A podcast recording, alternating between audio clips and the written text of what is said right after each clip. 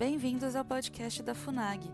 A Fundação Alexandre de Guzmão realizou o quinto seminário sobre a conjuntura internacional no pós-coronavírus no dia 2 de junho de 2020. Os convidados se reuniram para discutir a conjuntura internacional marcada pelo novo coronavírus, bem como os desafios e as perspectivas para o Brasil nesse contexto. A quinta edição do seminário contou com as participações de Arthur Weintraub, Hélio Angotti Neto e Marcelo Hermes Lima. Primeiramente, vamos ouvir a fala do assessor especial da Presidência da República, Arthur Weintraub, sobre discursos paradoxais e autoritários na pandemia. Eu que agradeço, dizer, agradecer ao professor Roberto Guadanich, aqui somos todos professores, e dizer que é uma honra estar aqui, uma honra participar, e ao que me chegou até o conhecimento que os eventos anteriores eram inclusive os participantes recebiam, né, mesmo sendo funcionários públicos. Então, mais um motivo de eu ter um prazer de participar de algo que agora... Em sugestões anteriores, né, no governo petista. Anteriores. Na gestão gestões. atual, absolutamente nenhum participante jamais recebeu um centavo. Mais um motivo de mérito e de alegria minha de participar. Então, parabéns e agradeço a oportunidade. O que eu vou ser bem direto, é que a gente nota um, uma pandemia que surge aí como algo que ia eliminar, com estudos matemáticos, ia eliminar é, só no Brasil 1 milhão e 200 mil pessoas, era uma calamidade do, do estilo da gripe espanhola, enfim, e com pinceladas de ciência por todos os lados. Né? A ciência está mandando, a ciência está mandando. E de início, a gente não sabia do que se tratava. É, houve o, o carnaval aqui, com, com muitos beijos na rua, todo mundo livre. Depois do carnaval, iniciou-se aquele discurso de isolamento, né? lockdown. Ainda pega o termo igual o gênero, né? que a gente puxou do gender. Né? E aí o que se nota é um, um corre para cá e um corre para lá em nome da ciência. Eis que surge um remédio, que em outras pandemias foi utilizado e é utilizado há 70 anos, que é cloroquina ou hidroxicloroquina, como que demonstrando, né, demonstrações científicas que funcionava, mas por razões políticas, o presidente dos Estados Unidos, presidente do Brasil, chegaram a defender o uso do remédio. É, começou um, um negócio refratário completo pelo mundo é, cloroquina é ruim, hidroxicloroquina é veneno, não se pode tomar, e assim, e, é um, e um contrassenso absoluto. Não, não pode tomar porque é veneno. E, ademais, se as pessoas começarem a usar, o que vai ser de quem tem lúpus e artrite reumatoide, ou quem tem malária? Vai faltar remédio para eles, ou seja, é veneno, e se você usar, pode faltar o veneno para as outras pessoas. Então, não use, porque vai faltar para as outras pessoas. Então, assim, como tudo que vem desses fluxos globalistas, se a pessoa parar, não faz o menor sentido. Não faz o menor sentido. E aí vinham, é, ah, mas não existe estudo. Quando teve H1N1, não teve estudo, foi direto para a bula, pode utilizar o Tamiflu emergencialmente. Emergencialmente, é evidente, se você tem uma epidemia, você não vai esperar um estudo de um ano. Imagine se realmente houvesse o desastre que eles previram, de 1 milhão e 200 mil. Imagine você, é, 1 milhão e 200, meio por cento do Brasil morrendo. É, vamos esperar um ano para dar um remédio? E aí começa um monte de estudos é, enviesados, enviesados. Aí sim estudos. Olha, existem estudos que dizem que hidroxicloroquina não funciona, que mata. Se você tomar, você vai morrer, dá ataque cardíaco. Você vai olhar o estudo, é, o ministrado dose letal, né? ministrada dose letal, ou então pega um grupo específico, não é randomizado, como dizem os cientistas, né? É, pega um grupo que está todo mundo, todo mundo é idoso e todo mundo está em estágio terminal e vão lá e dão a cloroquina e morre. Fala, ó, morreu, tá vendo? A gente deu cloroquina. Pô, não, não foi randomizado, não foi aleatório. Escolhe o grupo, é, escolhe a, a, dosagem altíssima, escolhe gente que tem comorbidade para dar um, um remédio e pintaram o remédio como se fosse e aí vem, não, mas tem remédios muito melhores que estão bolando. Um discurso que foi, assim, no mínimo politizado, no mínimo politizado. E depois, agora, a gente nota, ontem e, e no fim de semana, enfim, movimentos violentos nas ruas de pessoas de camisas pretas, né? lembrando muito o Camite Neri do, do Mussolini, com punho para cima, indo para cima das pessoas, as pessoas de verde e amarelo, amarelo fugiram, porque ali era confronto campal, e não tendo a quem atacar, porque não tinha mais camisa verde e amarela, atacaram a polícia. E aí, o que, que se vê na mídia? Que até então mostrava, olha, aglomeração é crime, se você aglomerar, você é criminoso. É, não fique em casa, não saia de casa, você não sai de casa. E nós sabemos o que é bom para você. Fique, nós somos a ciência, como se a ciência, né, Karl Popper, ele dizia, a ciência não é absoluta. Né? Se você não tem dissenso, não é ciência. Mas nessa pandemia houve consenso absoluto. Nós sabemos tudo. Pelo seu bem, confie na OMS. O diretor da OMS não é médico, mas ele sabe mais do que o médico. Você fica em casa e evite aglomeração. E foi, foi. E as pessoas. Carnaval, folia completa. Decameron, folia completa. Pós-carnaval, as pessoas sendo presas, o cara abrindo a lojinha, mão para trás, tendo ataque epiléptico, é, senhoras sendo presas na rua, é, violentamente, mulheres sendo jogadas no chão, é, moças de biquíni sendo presas, moças de biquíni sendo presas. E aí, finalmente, ontem, a aglomeração sumiu. Acabou a aglomeração e o movimento violento é, ganhou o nome de pró-democracia. Pró-democracia. Um dos líderes desse movimento, um historiador, falou: sou historiador, eu sei que a aglomeração é bom para nós, mas agora é mais importante a democracia. E aí já se vira, a mídia já vira a chave, acabou, a aglomeração já era. A máscara permanece, até porque as pessoas que na rua foram para cima não pode ser identificada. Você bota uma máscara, você não consegue identificar a pessoa. E agora a aglomeração é socialmente aceita. Aliás, é sempre o termo social, né? Tudo é social. Se tropeçar numa pedra, é uma pedra social. Tudo é social. Jogaram, inclusive, pedra. Tem filmagem desses democratas, né, plurais. Eram só homens, adultos, de camisa preta, com pedra na mão, jogando pedra.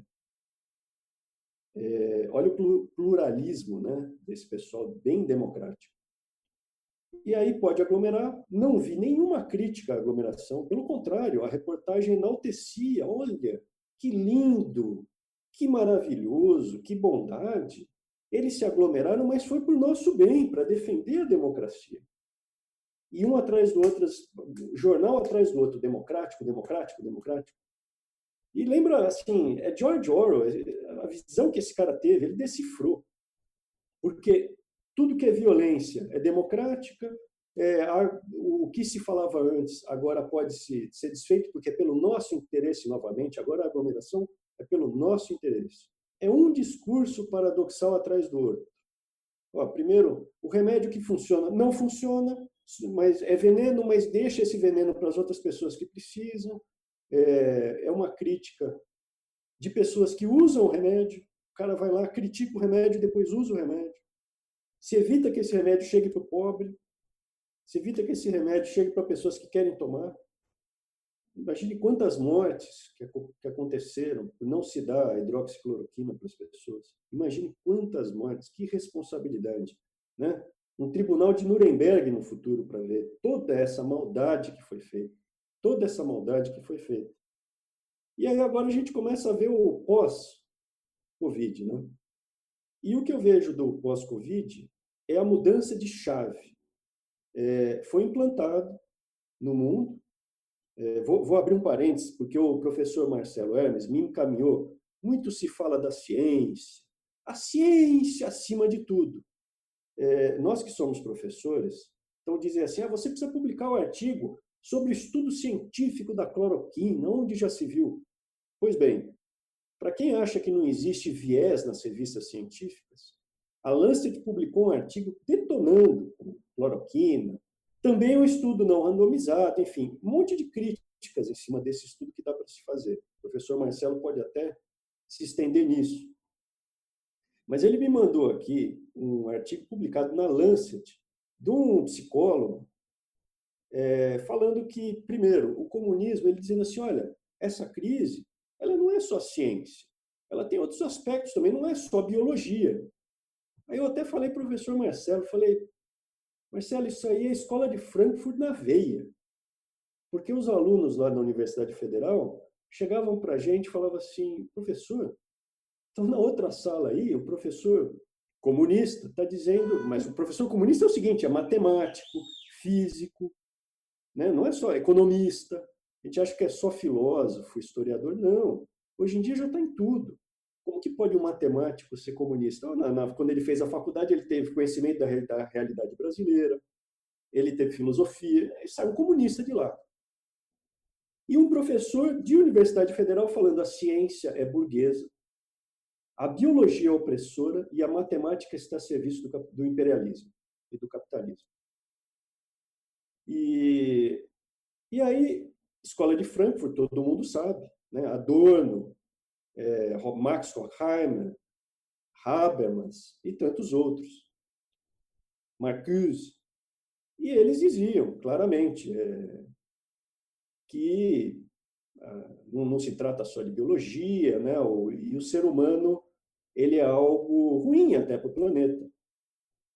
Aí eu lendo o artigo que o Marcelo me mandou, eu vejo, pô, o cara publicou na Lancet. Para quem é cientista, e assim, eu tenho um artigo publicado em revista Qualisar italiana em 2017, que foi o último artigo que eu consegui escrever antes de entrar nesse redemoinho que está no governo, enfim. Eu não consegui mais escrever, porque a gente tem que parar, escrever, demanda muito tempo. Para você publicar é muito difícil. Você tem que mandar, tem que ser aceito, ficar lá. Às vezes você tem exclusividade, você não pode submeter para outros. Como que a Lancet aceita uma publicação que o sujeito defende o comunismo? Ele fala, temos que defender o comunismo, mas não o comunismo normal, é um novo comunismo. Assim, essa frase eu já ouvi. A primeira vez que eu ouvi essa frase foi em, em Universidade Federal. Na USP também, na USP eu vi. Não, o comunismo que aplicaram antes não é o verdadeiro comunismo, por isso que ele não deu certo. O verdadeiro comunismo ainda não foi aplicado. Ou seja, de novo, aquele comunismo ideal. Eles, eles pegam o capitalismo real, descascam ele, olha como tem defeitos. E aí eles vêm com o comunismo ideal. O comunismo ideal é aquele que eles vão implementar da próxima vez. Então, eles dizem, o comunismo brasileiro que vai ser o correto. Experimente. É igual você tirar o gênio da garrafa. Depois que ele saiu, você não põe ele de volta. Você não vai colocar. E é isso que eles fazem. Eles vão detonando cada buraco que eles fazem. Vira um lugar de trevas, de escuridão. E aí vem esse sujeito aí na Lancet, escreve né, uma sociedade alternativa. Parece o cantor lá. Ele está falando aqui, ó, after Covid é uma sociedade alternativa possível. E ele diz que o verdadeiro patógeno, patogênio, é o ser humano. O ser humano que é o problema. Cara, aí falei para o Marcelo, é o ser humano que é o problema, cara? É, e, então, assim, o que é a escola de Frankfurt? A escola de Frankfurt fala, o ser humano é o problema. Ele pega um copo d'água e ele dá valor econômico, ele dá valor é, físico, ele dá valor vernacular. Então, o problema não é o copo, o problema é o ser humano, ele que estraga o mundo. Então, vamos destruir o ser humano, mas aí vamos eleger alguns é, donos do dinheiro, vai, metacapitalistas que vão poder permanecer nesse mundo até o fim, né, para poder ir detonando com as pessoas. E aí você vê esses experimentos globalistas, do tipo dar crack para as pessoas, né, com dinheiro público. É, o que, que, é? Introjetar na sociedade drogas, né, dizer que isso é um direito. Você tem no Canadá gente morrendo pelas suas, eu vi no Canadá gente morrendo pelas suas, é, e no mundo ocidental de joelhos. Você vê um mundo ocidental completamente de joelhos. Fique em casa, dane-se a economia. Nós sabemos o que é bom para você. As pessoas em casa saem na varanda e cantam na varanda, acham lindo, acham lindo. Oh, minha, minha liberdade, dane-se, eu posso cantar na varanda. com a máscara. É, e aí você vê estudos com, algum, com alguma liberdade que sobrou na internet de pô, professores de Stanford, é, professores de Yale, prêmio Nobel, dizendo, Ramel, lockdown é errado, olha as curvas aqui, olha as estatísticas, lockdown não dá certo, é ruim. E é, agora que é, passou o momento da Covid, você vê nitidamente que a, a mídia e a esquerda já estão fugindo do assunto. Agora eles estão engrenando na próximo, no próximo discurso. O próximo discurso é a favor da democracia, é contra, é sempre pela coisa mais pura e incontestável. Então, quem que pode ser a favor do racismo? Quem que pode ser a favor do câncer? Quem que pode ser contra a democracia? Então, eles são os donos da verdade. Então, eles viram, eu sou o dono da democracia. Então, se você falar alguma coisa e for contra mim, você é contra a democracia. E eles pegam toda, toda essa miríade de discursos é, e se apoderam dele. Então, o racismo é dele. Se você fala, eu sou contra cotas, eles vão falar, você é um racista. Eles vão pra, em cima de você, ad hominem. E agora mudou a chave. A chave antes era Covid, e eles adquiriram muito poder. Desestabilizaram as economias, monopolizaram o discurso. Pode ver, o discurso foi todo, ó, mundo ocidental. Pode ver, Japão, não teve. Não teve lockdown. É, Coreia do Sul, não teve lockdown. Hong Kong, não teve lockdown. Agora, o mundo ocidental, tirando algumas honrosas exceções, a Suécia, por exemplo, é, caiu de joelhos. Não, vamos ficar todo mundo em casa, o PIB vai cair 10%. O PIB cair 10% é índice pós-guerra, tem que ter uma guerra para cair 10% do PIB. E o impacto disso nas futuras gerações, endividamento da sociedade, suicídio, quebra de empresa, e se dane, pouco importa. A gente não viu isso acontecer com H1N1, porque era Lula e Obama. Não vimos acontecer. É... E o que a gente vê agora é uma mudança de chave. Eu o que eu estou vendo no mundo pós-Covid. É uma mudança de chave para aplicar agora discursos sociais, é, onde as pessoas saem na rua, as pessoas, né? Eles vão pegar esses grupos de hordas que a gente viu, como por exemplo no Chile, onde eles explodiam 18 estações de metrô em 15 minutos, você precisa ter planejamento para fazer isso. É, imagem de trem com ácido sulfúrico pegando fogo, trem passando que nem um trem fantasma, coisa que a gente não podia imaginar que poderia acontecer no mundo ocidental. E essas trevas, né, essas trevas absolutas, eu preferia aqui estar falando de coisas bonitas. Mas assim, a gente olhando o que está acontecendo, falou que vazou os dados, vazaram o meu também. Vazou de minha sobrinha de 10 anos, xingamento contra minha sobrinha de 10 anos de palavras que eu não vou citar aqui. A gente está com couro grosso.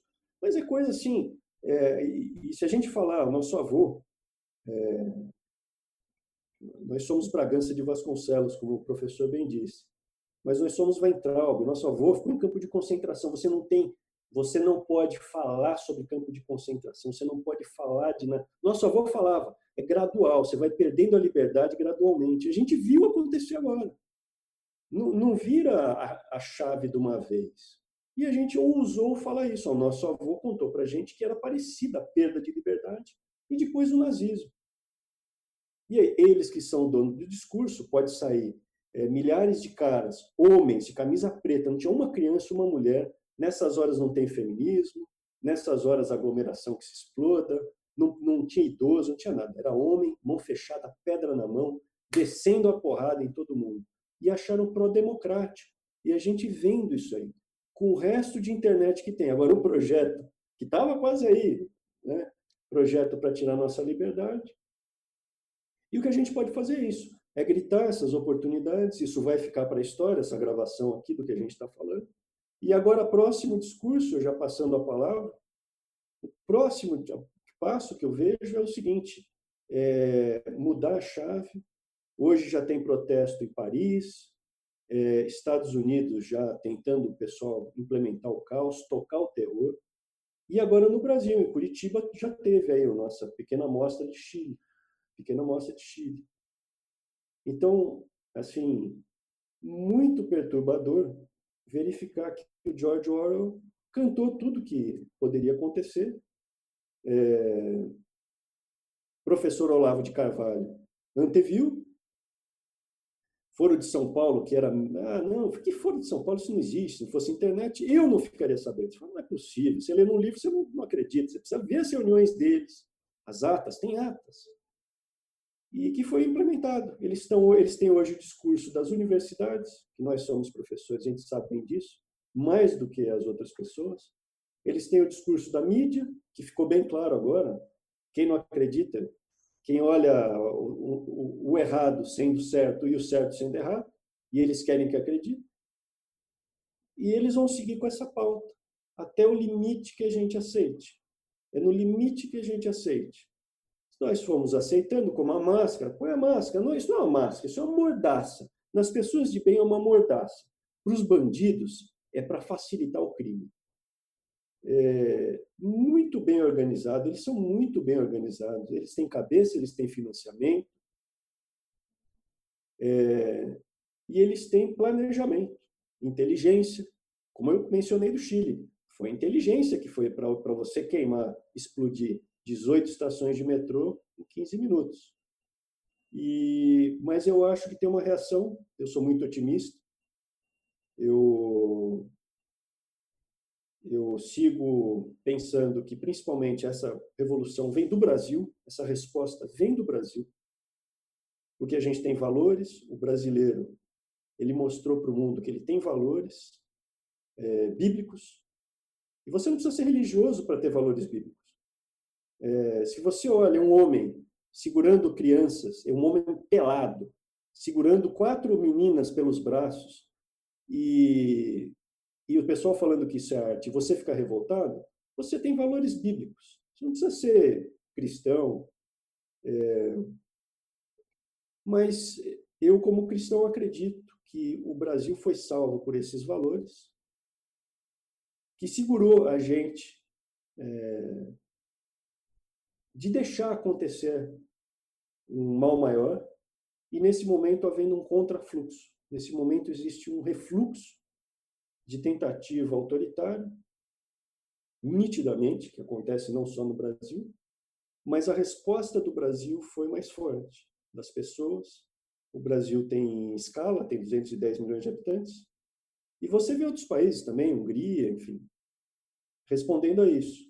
Mas o Ocidente de joelhos.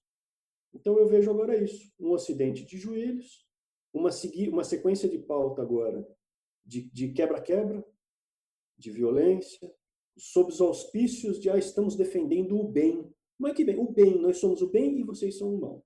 Então agora nós vamos ver a sequência da pauta globalista, progressista e esquerdista, que para mim é, são, são uniões, né?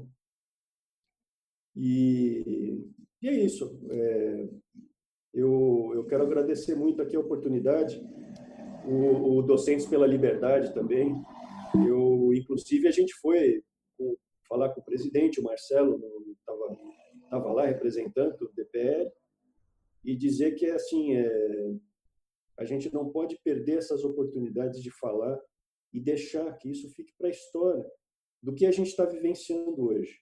Estamos vivenciando, para mim, nitidamente, um momento extremamente autoritário, é, um 1984 na prática. Né? O Arthur, Eric Arthur Blair, que era o George Orwell, ele anteviu, ele conseguiu decifrar o que esses caras são.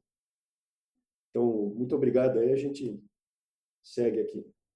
Muitíssimo obrigado. Eu realmente que agradeço profundamente. Eu não sabia que o senhor também havia sido vítima desse ato criminoso de, de ontem. Eu me solidarizo também com o senhor, com sua sobrinha. Eu, eu, por coincidência, o senhor falou no Foro de São Paulo. Hoje mesmo eu tentei contato com um, um, político venezuelano ex excepcional, Alejandro Peña Esclusa, que escreveu vários livros a respeito do Foro de São Paulo nos anos 2000, para tentar convidá-lo para um evento uh, da FUNAG, e eu soube que ele continua, está há mais de 10 anos amordaçado, né?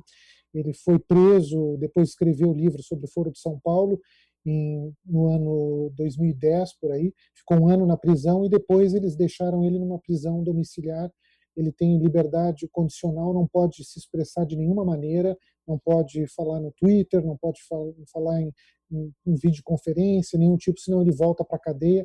Enfim, é uma coisa muito trágica, muito triste. Eu, eu faço esse comentário para para que nós nos miremos nesse terrível exemplo da Venezuela e abramos os nossos olhos para evitar que, que o mesmo tipo de, de amordaçamento não, não venha acontecer no nosso país.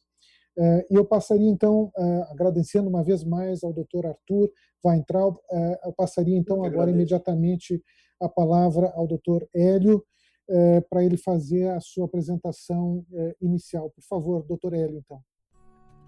Acesse o canal da FUNAG no YouTube, www.youtube.com.br FUNAGBrasil. Lá você encontrará centenas de vídeos sobre política externa brasileira e relações internacionais. Acesse também a nossa biblioteca digital, com mais de 780 volumes para download gratuito, www.funag.gov.br/biblioteca. Acompanhe as atividades da FUNAG Brasil no Facebook, Twitter, Instagram e Flickr.